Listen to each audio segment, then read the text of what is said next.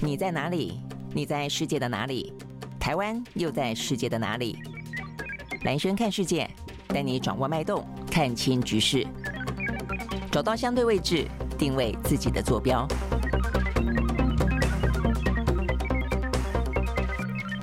大家好，我是兰萱，欢迎收看今天的兰萱看世界啊。这个星期五呢，很快的一个礼拜又过去了啊。那我们今天呢，一样的话会为为大家呢，很快的时间当中啊，来掌握全球的最新的重要的脉动。那当然有关于呢，呃，这个台海的局势呢，也有一些比较后续的重要的发展啊。那包括了这个裴洛西啊，他其实呢还是呢回呛啊这个中国大陆。那另外的话呢，其实呃在今天有最新的讯息讲说，事实上呢，在呃拜登跟习近平通电话的时候呢。习近平有告诉拜登说，没有打算要跟美国展开全面性的战争哦，所以呢，事实上有先设了一个呢，呃，防火墙呢，避免双方误判。但是呢，我们也看到了，像是呢，华府他们的智库呢，进行了一个非常复杂的兵推。我们昨天也告诉大家了，这个兵推的结果呢，虽然看起来呢，呃，美台联盟呢是惨胜哦，就是说是胜哦，但胜得很惨哦。呃，那但是重点前提在于说呢，是由美日呃共同介入的状况底下，那问。问题是美日真的会介入吗？好，所以我们待会的话也会邀请到呢这个专家啊，他算是呢呃我们政府的外围的啊单位的一个研究单位，他是呢国防安全研究院啊专门研究战略的呢苏子云所长，他来为我们做分析啊，到底从这一场的呃这个军演当中看出来了中共方面的军力部署是如何，然后的话呢，到底呢华盛顿方面的那一起上个礼拜所进行的兵推，呃又代表了什么样的意义啊？那中间还有一个特别重要的地方在于说呢，呃。呃，美方的研判，他们认为呢。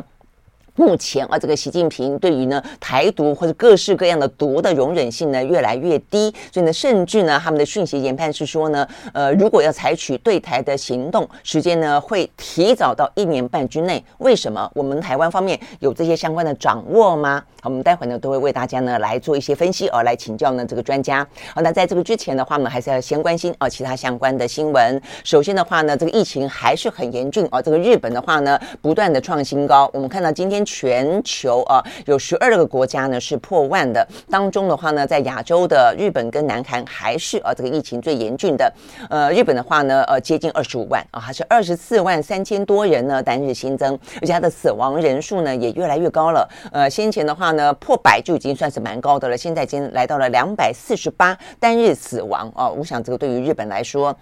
所以对于这个朋友要到日本去的话呢，都要稍微注意。那这南韩的话呢，在今天也有十三万七千多人呢单日新增感染。好，那这个美国今天是五万多，意大利呢是两万多。那美国的话呢，也是有一百八十五个人死亡。那这个意大利的话呢，也有一百三十个人死亡。OK，好，所以呢，大概来说的话呢，全球呃，简单讲，就试着在跟病毒共存的状况底下呢，数量这件事情呢，还是呃一个蛮大的问题。如果说都是两三万、两三万哦，看国家的人口。数了哦，这比例来说，如果不高的话呢，也就共存了。但是如果说像是日本啊，跟南韩目前标的那么高，那秋冬季节又要到来了啊，所以呢，这个目前目前事实上呢，是全球的防疫专家有点担心的哦。那对台湾来说也是一样，台湾的话呢，其实我们的人口数并不并不多哦，所以我们的两万多，其实相对来说的话呢，还算是有一点高。所以呢，我们政府也特别提醒了，就是说。是降不下来，没错哦，所以是不是降降不下来这件事情呢，会有点担心。呃，担心接下来的话呢，BA. 点五的话呢，在八月底九月初，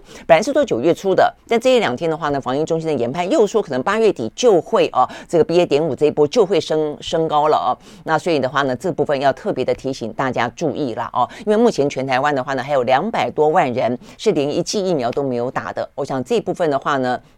呃，因为呢，接下来暑假，你看现在暑假转眼之间也剩下不到一个月了啊，那所以接下来的话呢，就要重新迎回开学潮。如果说呢，这个年轻朋友啊，呃，青少年都一样回到学校去上课的话呢，那接下来很可能跟病毒共存的结果，就是不断的像过去这段时间严重的时候，他们就。不断的带回病毒到家里面，哦，所以呢，家里面的长者就变得风险非常的高了哦。所以这个部分的话呢，真的，呃，如果说还没有打疫苗的长辈的话呢，呃，可能真的要再考虑一下。那否则的话呢，面对哦这个开学之后的，呃，这个嗯亲邻共居哦，到底该怎么办？我想这个部分的话呢，要提前做准备。那再来一个的话呢，就是小小朋友哦，这小小朋友的话呢，像昨天呃又出现一个死亡，两个重症哦。那这个昨天一个死亡的话是三岁多的小小男童。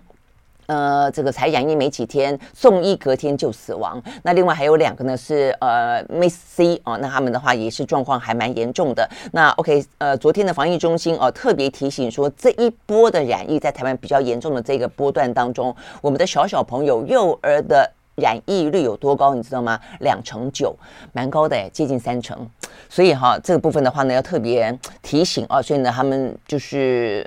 庄人祥呢就再次呼吁啊，趁现在疫情稍微平稳下来了，在还没有这个又一波上来之前的话呢，是不是呢尽量的啊这个带小小朋友呢去接种疫苗？否则的话呢，小小朋友在这一波台湾是真的看得出来，呃，他就是跟老人家一样，这个疫情的风险啊，染疫的风险非常的高。好，那所以呢，目前呢，台湾的疫情啊，虽然说相对来说比较缓和了，但是并没有真的降下来。所以呢，呃，这个包括专家也好，包括防疫中心也也来说也好啊，这个入境的边境。要放宽到从三加四变成零加七，呃，大概啊，这个目前大家都不赞成。那这个防疫中心的说法是说呢，除非我们的染疫人数降到单日新增一万以下，才可能呢放宽到零加七。但是目前看起来，如果这一波还没平，下一波在八月底就要起来的话，看起来似乎呢不太乐观了哦。OK，好，所以呢就是跟疫情全球相关哦。那这个全球的。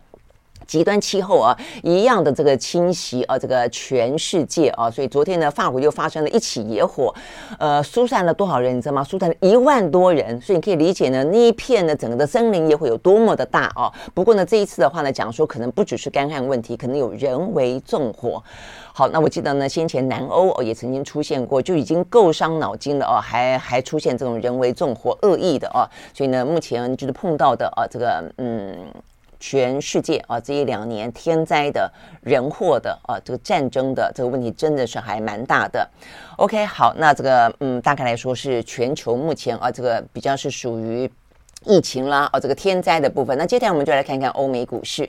呃，欧美股市的话呢，就在哦这段时间的股市的上上下下，就在我们刚刚描述到的，不管是天灾，不管是人祸，不管是地缘政治底下哦，匍匐前进。呃，先前也有很好的局面的，但是这好多的局面事实上是因为疫情很严重哦，所以大家政府大撒钱所创造出来的，呃，有点虚华的啊，这个股市的融景了。那现在的话呢，呃，跌升反弹一直是这段时间的压力，加上通膨。好，那这个在。昨天的话呢，欧美股市的话呢是涨跌互见。我们来看一下呢相关的状况。好，在美国的话呢，呃，这个是跌多涨少的啊，涨的是道琼，道琼昨天是涨了二十七点一六点啊，这个小涨，涨了三呃，这个收在三万三千三百三十六点六七点，涨幅是百分之零点零八。纳斯达克指数跌跌了七十四点八九点，收在一万两千七百七十九点九一点，跌幅是百分之零点五八。S&P 五百呢下跌百分之零点零七，另外呢，费城半导体跌了百分之零点三四，这是美国股市。好，那欧洲的话呢，三大指数呢是。呃，上扬的，呃，哦，没有，也是跌的多，呃，都小，算小跌。德国呢，小跌了百分之零点零五，英国呢，跌了百分之零点五五，那法国的话呢，是涨了百分之零点三三。好，那这个各自涨跌的话呢，有一部分还是财报，有一部分的话呢是经济数字啊。那这个经济数字的话呢，在昨天，呃，这个美国的部分的话呢，事实上有一点好消息啦，哦，那这个好消息的部分的话是呢，PPC。记不记得我们前一天讲到的是 CPI 啊，PPI 我讲错了啊，呃，前一天 CPI 是消费者物价指数，那这个他们从高点啊，这个九点一回落到了八点五，本来以为可能会八点六，结果还稍微低一点点。好，那再来的话呢，就是 PPI，PPI 的话呢是生产者的物价指数。好，那昨天呢，美国公布了生产者的物价指数，哎，结果表现也还不错哦。我们有特别提醒说，也要看看这一个。那结果的话呢，它意外的啊是。表现还不错，它下滑了月减百分之零点五，说是两年多来的第一次的下滑哦，所以事实上它虽然还是在高点了哦，就是说它相对来说的话呢，这个数字呢还是在百分之呃八点九啊，但是至少比起上个月来说的话呢是下滑的，所以意思就是说呢，为什么昨天拜登呃会很大声的说呢？现在是零通膨增长率啊，因为先前的话呢，每个月每个月呢通膨都在上升。不管是呢消费者的通膨，不管是呢生产者的通膨，都在上升。但是到了七月份，就这一两天公布的消费者的物价指数的话呢，诶，没有升了，就停在那个地方，还稍微下来一点点。那现在的话呢，PPI 也是一样啊，这个也稍微下来了一点点。好，所以那个下来了百分之零点五，虽然不算多啦哦，但是好歹是看起来呢有点点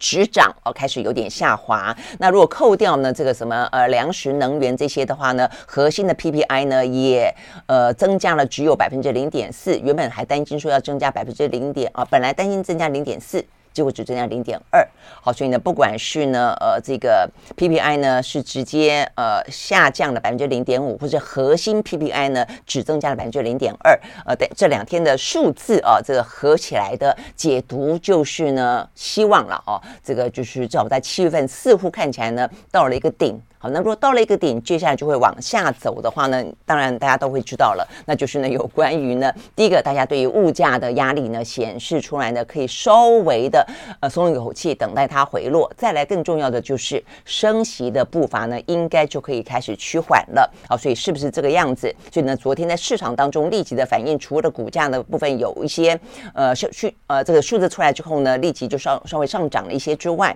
呃，他们的这个 Fed Watch 啊、这个马上就。显示出来说，在九月份会升息三码的几率呢，已经降到了百分之三十八。那认为呢，在九九月份会只升息两码的几率呢，是增加的。好，不过呢，其实这件事情都是因为这个事情是正在发生中，也不过才一个。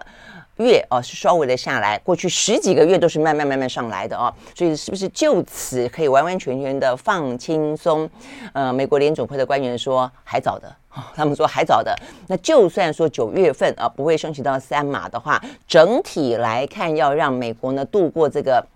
呃，通膨的危机，然后的话呢，物价回归到正常。他们说升息的脚步一定会走到明年，好，所以大概是这个样子。只是说呢，升息的幅度大小哦，会有一些调节而已。好，那另外的话呢，美国的呃昨天的数字也有一个是蛮值得关心的是，即便呢通膨有稍稍的缓和一点点啊，但是呢，在就业市场当中，因为我们知道美国的联总会跟各个国家的央行都一样啊，关注两件最重要的事情，一件事情就是通膨，呃，物价指数；一个的话就是就业。那就业部分的话呢，虽然通膨有点下来，但他们的就业数字呢，在是呃昨天公布的话呢，确实呢持续的请领失业金的人口呃人数呢是上升的，哦，所以反映出来的是他们的目前的就业市场呢似乎依旧疲弱。那仔细看这个相关的报告，它这个就业市场的疲弱呢比较集中在科技业。呃最近的话呢，科技业因为因应啊，不管是一些所谓锻炼的危机啦，不管是呢疫情过后的这个红利消失啦，呃，记不记得啊？很多的高科技的业，尤其是尤其。那些大的哦，不管是以前叫做尖牙股，现在叫做妈妈股哦，几乎呢不是裁员就是减少新聘人人力哦。呃，从这个苹果啦、微软啦、Google 啦、Amazon 都是一样哦。好，所以呢这个部分的话呢，已经开始呢，呃，这个在整个的呃高科技业里面，似乎呢对于前景非常的担忧及看虑。尤其地缘政治这件事情对于半导体的影响很大，因为地缘政治正发生在我们这个地方。这个地方的话呢，有台湾。有南韩，有日本，还有中国大陆，哦，所以呢，这些部分的话呢，对于这个产业链的部分的话呢，就是有相当大的一些风险存在。好，所以呢，就是目前我们看得到啊，这个美国的这两个相关的数字。那但是呢，在昨天的话呢，油价看起来呢，似乎呢，呃，至少就这个油价这一本身来说，他们希望看看涨嘛。这个油价是看涨的啊。呃，昨天的话呢，西德州原油是涨了百分之二点六，收在每一桶九十四点三四块钱美金。伦敦布兰特原油是涨了百分之二点三，收在每一桶的九十九点六块钱美金。涨又涨的呃好，分析啊，跌有跌的，跌的话呢，对老百姓好。但涨的话呢，很可能背后的话，如果说是一个需求看涨，那就是好，代表经济热哦。但是如果说呢，呃，这个涨是因为呢供应啊吃紧啊，这个比方说战争又打得更厉害，那又不好哦。所以呢，这个中间呢，涨跟跌各有不同的好跟不好跟各自的分析啦哦。但昨天的话呢，蛮有意思的啊，这个呃，这个。行动哦，还蛮错综复杂的。昨天最主要呢，让油价上涨，是因为国际的能源组织它上调了今年的全球的石油的需求增长，说呢，呃，每一天呃供应的油要多三十八万桶。那他的理由的话，你想，哎，那会需求多当然很好啊，这经济变得比较好嘛啊。他说也是啦，一个是经济可能看起来会比较好一点，再来一个的话呢是天然气价格越来越贵啊，那就是呢俄罗斯俄乌战争的关系，不断的断气断气断气啊，那所以的话没有天然气，那只好转用原油。来进行发电啊，所以油就看涨。再一个的话呢，呃，欧洲的夏季热浪，热热热，非常热啊，热到呢这个用电吃紧。那用电吃紧又加上没有气啊，所以最好用更多的油。好，所以呢是这样的一个原因，让昨天的话呢。呃，国际能源总署啊，这个上调全球的能源需求，那也因此带动了这个油价呢稍微的上涨。不过我刚刚讲说有点错综复杂的是，昨天的话呢，石油输出国组织 OPEC 它反而下调了今年的需求成长。那你想说，哎，怎么会 两个都是那么算权威的啊？跟这个能源跟石油有关的组织会那么不一样的啊？这个看法呢？那这个呃 OPEC 他们的看法是认为新冠。他们认为新冠疫情，尤其中国，呃，目前中国我们今天看到这个相关的一些状况啊，第一个，它的海南岛还在封锁中；第二个，它新疆出现上千个呃这个病例。那再来的话呢，其实其他的一些地方零零星星的啊，包括像今天义乌啊，义乌的话呢，一直是呃这个嗯中国大陆他们在零零售销售哦，一个非常重要的全球的核心城市哦，它现在也出现了疫情。好，那现在部分虽然现在中国呢在进行风控，都比较谨慎一点点啊，但是呃，如果真的发起来的话，他们还其实也还是呃、这个都是非常的呃铁腕啊来进行的。好，所以呢这个部分的话呢，OPEC 是担心呃这个疫情所导致的防疫的限制依旧令人紧张。再一个的话就地缘政治，好，所以地缘政治的部分的话呢，就讲到除了俄乌之外的话呢，还包括了这个台海目前跟中美之间的话呢，现在等于是。演习虽然过去了，但是呢，政治、外交、经济的角力呢，还在继续下去啊。那所以这个部分的话呢，是 OPEC 有一个不同的评估哦，所以他认为今年的原油需求上，他认为是看看低的哦。那所以 OK，这个部分的话呢，不过现昨天这两个讯息了啊，这个在多空啊这个交战之后的话呢，还是油价稍涨的。OK，好，那我想我们对我们来说，我们可能除了对于呃加油的话呢，会在意数字之外哦，可能。背后更要更要关心这个全球它反映出来的一些意义跟局势了啊。好，所以呢，这个目前我们看到这个欧美的股市，那里面有几个我觉得还蛮值得来看的一些个股了啊。这个个股的话呢，当然也反映出一些状况啊。呃，有两个涨的，两个跌的，比较值得来看啊。两个涨的，我们先讲涨的啊，算是比较好的消息。呃，共享。共享办公室啊，这共享办公室呢，WeWork 啊，呃，有一段时间呢，疫情的关系，大家根本不去办公室了，也不敢去人多的地方，所以根本不用讲共享了啊。所以呢，这共享办公室呢，非常的惨。那但是呢，现在疫情慢慢的似乎过去了，好，所以呢，这个 WeWork 他们昨天呢，传出来说呢，连执行长跟财务长都开始买自己的股票了。好，所以呢，这个消息出来之后呢，他们的股价呢，大涨了百分之九点二。那他们的最新财报也显示啊，现在的话呢，WeWork 所拥有的办公室的空间，呃，重新入住率呢，已经达到了百分之七十二，恢复到呢二零一九年疫情发生以来的水平了。好，宣布讲，这是一个。产业当中的观察，再一个的话呢，上涨的是小米。小米的话呢，这关键在于说，现在现在大家呢都在封自驾，都在封无人 AI 的驾驶，连小米都跨足到了自驾哦。他们呢说，他们花了三十三亿的人民币，组建了五百个人规模的开发团队，说他们的这个自驾技术呢已经进入到了测试的阶段，第一规。呃，第一阶段的规划呢，有一百四十辆的车子正要准备测试，陆续呢在全中国呢正在进行。现在中国大陆已经蛮多地方已经开放哦，像北京已经有些地方已经可以开放啊，这个呃无人驾驶的自驾车上路了哦。好，那所以呢，这个中国大陆在这方面呢算是进行的还蛮快的啊。他们对于一个新科技，大概来说都会先放。放了让你去试，试到看什么程度。那如果没问题，呃，有好处，那就继续往前冲。如果出现了一些什么弊端，就收哦。所以呢，过去的一段时间收的很厉害啊。但是呢，目前看起来的话呢，AI 自驾是正在放。那所以呢，这个小米的话呢，他们预估说呢，这个二零二四年就可以进入呢，呃，这个行业的。第一前线，好，所以呢，它的股价呢大呃涨了百分之三点三七。OK，好，所以呢，这是两个涨的。那跌的话呢，一个是智慧音箱的生产商啊，这个 Sonos 啊，它大跌了百分之二十四点九五，哇，这个很很严重。它的这个第三季的财报表现很不好，受到呢呃通膨的影响啊，通膨影响。那还有这个呃汇损，那所以呢，它的整个的营收年减啊。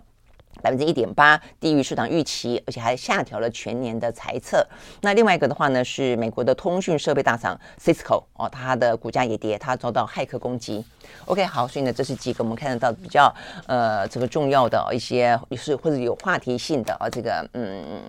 企业。气的状况好，那呃接下来的话呢，就要来看啊这个整个的国际其他的讯息了啊。那我想呢，台海之间的紧张当然是一个蛮重要的一个话题。那 OK，我们刚刚讲到了很多事情正在后续进行当中啊，包括政治的、外交的跟这个呃经济的。比方说在呃政治跟外交方面的话呢，波罗的海三小国在基立陶宛之后啊，这个爱沙尼亚、拉脱维亚在这两天宣布退出呢中国跟中东欧的一个联盟。那过去的话呢，其实实，呃，中国大陆在推呃所谓的“一带一路”也好啦，呃，在跟这个欧洲呃这个呃建立交情也好，其实都会有一些联盟、联盟跟优惠啊，呃，这个等等的呃组织啊，希望能够来架构，然后呢，来呃某个程度呢，等于是拥有啊这个主场的，或者说要去削减美国的主导权。好，但是呢，在经过这段时间的俄乌。还有呢，这个台海啊，所以呢，这两个国家也退了，所以等于形同波罗的海三小国都啊，这个跟中国、跟俄罗斯保持某种距离了。那再来的话呢，最主要当然就是美国。美国的话呢，呃，拜登，我们昨天已经跟大家稍微讲到了，就是说他可能会搁置本来呢，呃，一直要进行的，等于是就美国的通膨哦这么的高，他们打算呢要去呃豁免呃中国的若干关税。啊，那这个部分的话呢，在过去这段时间一直是中美贸易当中贸易战里面呢最重要的一环，就不断的叠高关税啊，但是呢。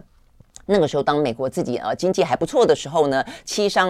呃七伤拳伤对方七，若伤自己三还可以，但现在看起来的话显然不行了。不过啊、不过呢，因为这一次台海战争，尤其起源是因为裴洛西的关系啊、哦，所以目前看起来的话呢，呃，这个美国方面的消息是说，倾向于要搁置这个调降关税的行动，应该就是蛮明显的了哦。那这个是呃路透社他们呃这个。掌握的一个呃内部的消息说，美国呢官方的知情人士告诉路透说，他认为台湾啊，就最近发生台湾这个事情，改变了 everything 啊，就是他改变了所有的事情。他说呢，对于美国政府来说，尤其现在，绝对不急于采取任何会被视为加剧紧张或是示弱的行动。好，那如果说呢，削减对中的关税，显然就是示弱了哦，所以目前不打算示弱。OK，好，所以呢，这个部分的话呢是。呃，这个在台美之间，那另外的话，当然还有这个晶片法案了啊。我们现在就不断的在关注五百二十亿左右的呃晶片跟科学科科研呃的法案呢，这个拜登呢是已经通过了。那通过之后的话呢，他们的商务部长。雷蒙多啊，他特别在昨天呢接受访问的时候呢，再次强调说，他们呢有这个晶片法案的重点在于，也是跟台湾有关啦。他就说呢，现在这个时间点上呢，美国的晶片呢过度的依赖台湾是不牢靠也不安全的。所以他们呢，通过这个法案有非常多的投资优惠跟补贴，呃，也跟中国一样啊，在骂中国补贴。其实美国现在也逼不得已，必须要补贴了。我就希望所有的尽量的啊，这些半导体晶片厂都到美国去投资设厂啊，呃，降低在台湾啊的这个相关的依赖啊。那这个雷蒙多讲的非常的，呃，我觉得蛮具有，就蛮蛮经典，反映美国的这个利益的想法。说这这对美国来说是。Sputnik 时时间啊，史普尼克时刻，那这个是什么时刻呢？呃，这就是呢，当初冷战时期，美苏呢要上太空，双方的竞争。那呃，当俄罗斯的太空人先上太空了之后呢，就此揭开了美国呢急起直追的航太时代。那所以，意思就是说呢，当现在看起来呢，美国觉得它很快的就要被中国追赶了，在这个高科技，在半导体的话呢，它必须要壮大自己啊，所以它的史普尼克号的时代呢来临了，这属于半导体的史普尼克啊。好，所以呢，这个部分的话呢是。有关于呢这个晶片加持，那最后呢再进到我们要跟这个苏子云的所长啊来谈，所以你看这个如果说就哦美国的官员的想法来说，台湾改变了所有的事情，到底改变多少？我们要进一步的去分析。好，那但是的话呢，我们要讲一件事情，也是某个程度的改变了哦，就是说呢，在这个状况底下，我们看到呢，其实中国跟呃韩国、南韩的外交部长依旧的在青岛会面了。那这个事情我们先前跟大家讲到过。那么昨天呢？坦白讲，我觉得，呃，韩国还蛮在这个中美之间哦，他在寻找一个非常，我觉得不不容易了啊，这个空间并不大，但是呢，寻求一个他们还可以争取南韩自己的利益的地方，所以他们一样互称战略伙伴关系哦，就是合作伙伴关系。然后的话呢，他们要继续的让维持半导体。稳定的供应，哦所以我们曾经谈到过，呃，半导体很重要。那所以呢，美国希望韩国加入哦这个晶片四四方联盟，但是韩国担心哦他们在中国的利益受损，所以这部分的话呢，他们就积极的跟美呃跟中国保持一个默契哦。所以这是他们的外交部长碰面很重要的一个话题，就是呢，在半导体部分要维持一个稳定的状况。好，但是中方要求回回报回报什么呢？你的萨德系统。不要去追加，现在有的不要去启动，你不要加入呢，呃，这个美日韩。军事同盟，然后呢，等等啊，就说你不要太靠美国太近。那本来昨天的说法是说呢，双方达成了这方面的共识，好，但是呢，回去之后的话呢，韩国立即否认这件事情。他们说有关于萨德这件事情，不可能遵循中方的所谓的什么三步一线啊等等，就是说呢，呃，萨德是韩国自己的利益，不是像中方所担心的是对着中方。他们的说法是这样的，他们的目的是对着。朝鲜，因为朝鲜不断的正在发展核武，哦，那所以的话呢，他们说这部分是。呃，南韩不可能退让，也不可能拿来谈判的事情。好，所以呢，这样看起来就变成说，中韩之间好像在前两天达成了某种程度的啊，等于是韩国在中美之间呃寻求到了一个相对来说的一个均衡的呃左右逢源也左右不得罪的一个方法。但是很显然的，呃，在萨德飞弹这个部分的话呢，我相信在美国有给韩国压力啦，所以韩国政府啊，这个总统府啊，立即表达说呢，不接受啊这个。部分就说呢，呃，对于萨德的系统，韩国还是有自己的一个主导权，也因此。八月份啊，八月份他们在一个地方叫新州哦，这个地方他们的萨德飞弹该去运作的就会持续运作。好，那目前中方会有什么样反应还不知道，但总而言之，在这个周边我们看到的话呢，压力都是越来越大的哦。那同样的，就像是韩国想要去找一个空间，台湾可不可能找到任何的空间啊？所以，我们今天呢，在线上邀请到的呢，就是。呃，我们刚刚讲到这个苏子云所长啊，他是呢国防安全研究院的所长，他现在人就在线上。Hello，苏所长，早安。蓝轩早，各位听众观众大家早。嗯，谢谢哈，谢谢你就我们的访问，因为本来想请这个所长到我们现场来的哦，但是因为所长很忙，呃，那但是我想这个话题是真的还蛮重要的，尤其是啊，这个呃，大概也就是嗯，时隔了一个礼拜左右了啊，很可以来观察几件事情。我想第一件事情是不是就可以直接请教所长，就你的观察，这一次呢，呃，不管是三天还是四天啦，或者是呃，中国大陆是在昨天才宣布啊，整个环太平洋的军演结束，但总而言之，他们这次对台湾所展现的第一个军力、第二个战略，我们看到了什么？哦，我的观察是这样子，哦，就是中共这一次他的所谓的呃这个环绕台湾的这个军演，哈、哦，它其实是一个军事内交。那中华民国这边做的是军事外交，嗯、也就是我们在哦就是展现防卫能力的时候，都是依照这个国际规则，还有就是相关的国际法。嗯，把武力当成最后使用的手段，哦，那这样子在国际舆论战场上就可以争取到这个所谓的战略高地。那中共是比较呃可惜啦，就是他把武力当成就是一个胁迫的工具，嗯，哦。所以就等于说，在国际上会认为说是，哎，这个中国威胁论是真的，哦、嗯，那所以才会有刚才蓝轩说很重要，哎，美国政府他把所谓的这个本来要把那个呃，就是一些关税，嗯，哦，就是说重新调降啦，呃。或者是说，呃，中韩的外长在见面的时候，他们谈到有半导体问题啦，但是谈到萨德，韩国是寸土不让的。嗯嗯嗯。所以蓝轩刚才这些就是很重要的。我们其实在谈经济，在谈军事，但是这在整个国际关系里面是一个政治经济学。哦，不管是这个科技的定位，或者是军力的部署，哦。或者是说呃未来经济发展，这都是是非常呃一个呃如果说民间的 CEO 或是企业的经营者等等都应该去关切的。嗯，它都是环环相扣的，没错。但是刚才呃这个苏总长说到了，我觉得这个部分其实比较是一个属所谓国际的宣传战，或者说有点像是一个呃认知战的一部分。是的。但是关键在于说，就作战本身呢，这次因为只是演习，我们也知道只是演习，而且今天我们还看到一个蛮重要的。讯息啊，它是来自于呢《华尔街日报》哦，他们也是引述权威人士的报道，呃，他们说其实呢就在习近平跟呃这个拜登通电话的时候，在七月二十八号，其实习近平是有告诉拜登说，呃，他没有办法接受裴洛西来，而且他觉得苦劝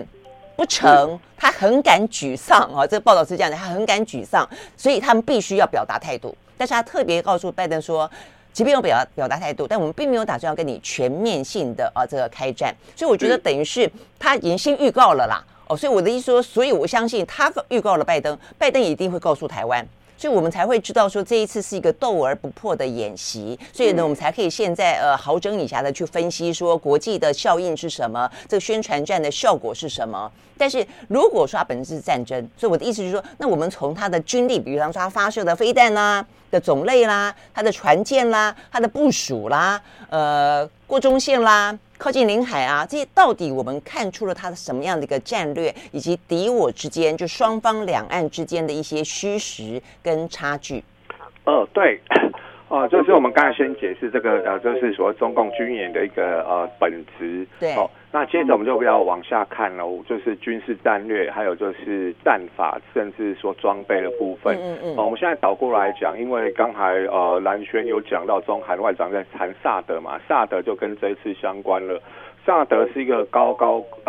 高高度的一个飞弹拦截系统，也就是它可以在大气层外面拦截这个弹道飞弹。好，那快速的回到就是在中共这次在台湾周边的这个军演。第一个当然大家很关切的这个就是说它的弹道飞弹，呃，就是呃涉及到我们的东呃东部外海的位置，好、嗯，那在太空中就划过呃台湾的上空，嗯，呃，这是他第一次展现这种火力的远距的打击，呃，跟九六年呃的飞弹试射有所不同，因为当时是集中在台湾的西部位置，嗯嗯、呃，那这次到东部来了，哦、呃，它其实呃就是这主要是针对美日。呃，也就是说，呃，他所说的这个区域拒止战略，呃，就是万一如果美日的呃，就是呃水上呃水面部队要过来的时候，它展现可以用这个火力去拒止。嗯，那第二个就是所谓的这个风控，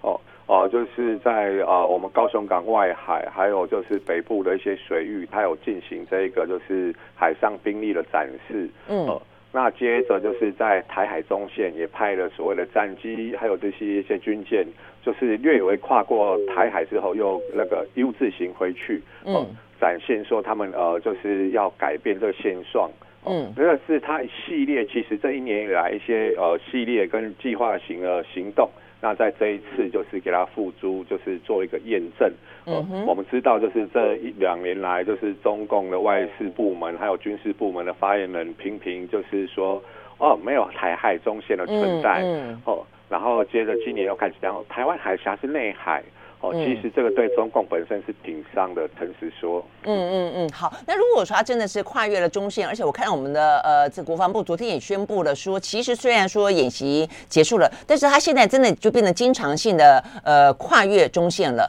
那这个到底会怎么样？我想一般的老百姓可能不会有觉得呃实质的感受啊，但是真正就这个军事战略意义来说，或者对我们的国军来说，会怎么样？哦，其实台海中线它不是一个国际法，就是说有所谓协定的一个呃，就是界限，嗯，哦，跟主权也完全无关系。它其实比较像是一个军事上的缓冲区，也就是双方有个默契，就是说呃不跨越这条线，让来保持就是呃一个一定的安全距离，呃或者避免呃就是这种擦枪走火的这个可能性。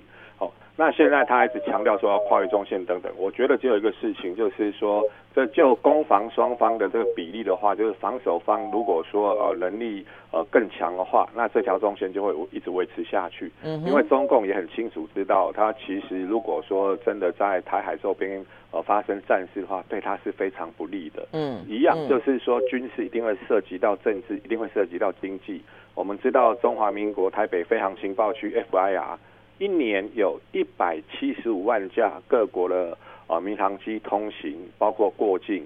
这是非常可怕的数量。比如说在乌克兰，呃，这是完全不能比的。好，然后台湾周边一年有五十五万艘的轮船通行，包括货柜轮，也包括油轮，也包括天然气轮，甚至中共自己有百分之六十的能源都要通过台湾海峡这边，嗯，或者是他出口的货物等等了。所以这里如果说出现哦，就是说战事的话，那真的全球这个经济还有供应链都会受到重大的冲击。我想，我想这个子云刚刚讲，这是一个蛮大的重点哦，就是说呢，台湾确实是全世界最繁忙的空域跟海域当中一个很重要的一个核心点。所以呢，当呃这一次他用。呃，锁导的方式来进行，所以你会发现它的飞弹其实只集中在打一天。我我想可能也就是跟各方开始呃这个紧绷甚至抗议是有关系的。所以其实这就涉及到战略了。所以呃，紫云你的意思就是说，他的飞机现在就算说呃这个不断的穿越一个世上并不存在的海峡中线，但它就是一个骚扰而已。但他必须要去评估到的是，他可能要付出的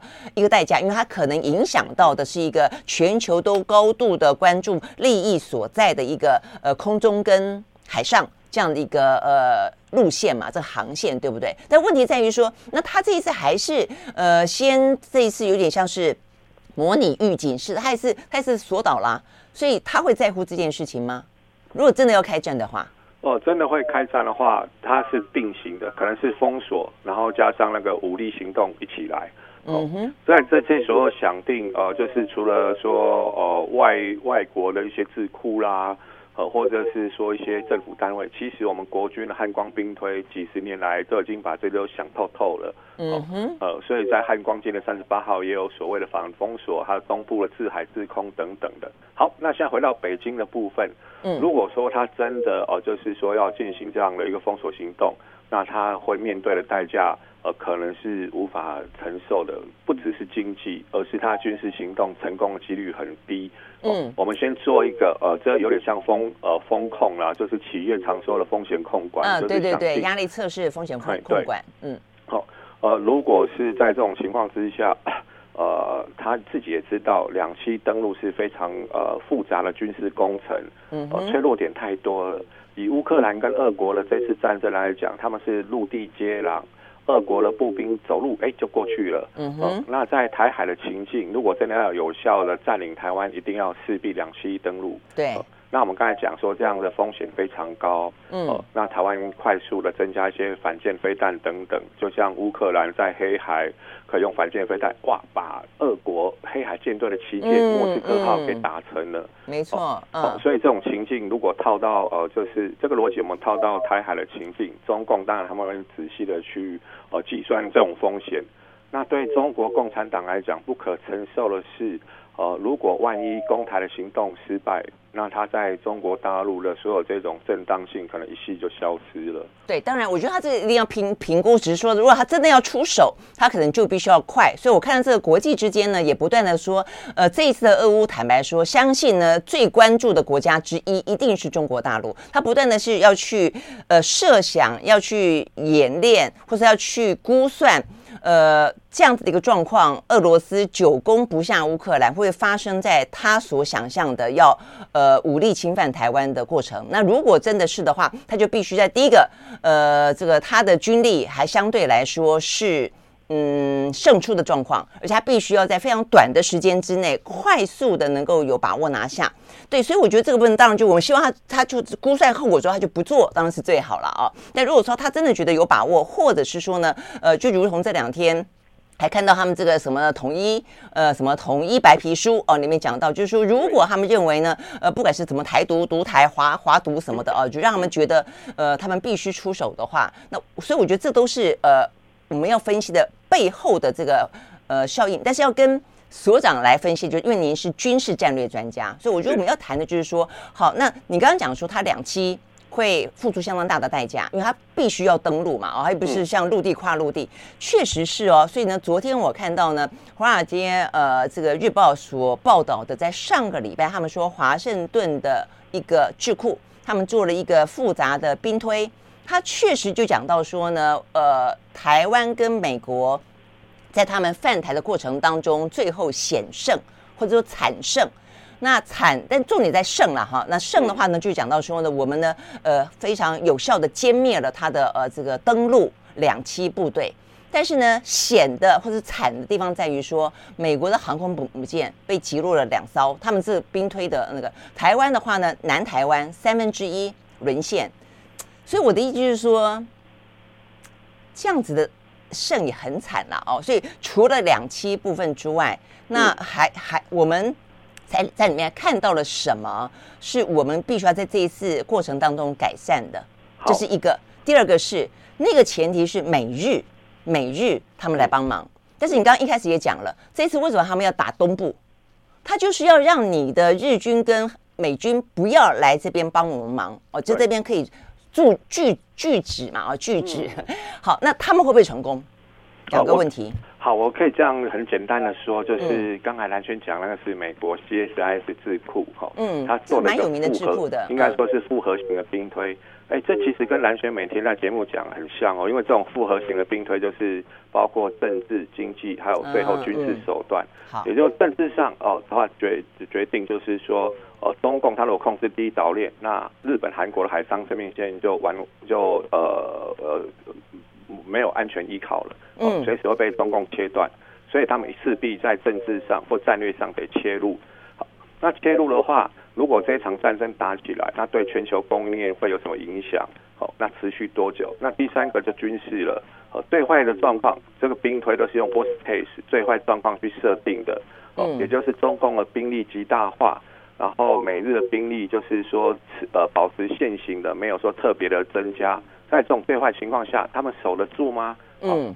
所以才会说有美两到美国的航线可能会被集成。嗯，但是在真实的状况的话，呃，可能就不会这么悲观了。嗯，所以他用最坏状况来设定，然后还说，哎，还可以胜利。哦，那这样子也会导出两个结果。第一个，其实呃，中华民国的这个军事的设计，呃，都是说独立作战啊，也就是一样，我们是最坏状况去设定。就是没有其他国家来源，嗯、哦，那你就要说确保，就是让对方无法登陆，呃，或者他只剩下少量兵力可以登陆，呃，那这样子就让对方不能赢，这样子就可以了，嗯哼，先确保你的生存。但是呢，这一次兵推导出另外一个问题，哦，也就是这一次呃，中共他在台湾周边军演的一个议题，就是灰色地带作战。嗯哼，他等于是说不启动战争的情况之下，用这个海空骚扰或者是说呃软封锁的方法哦来围困台湾。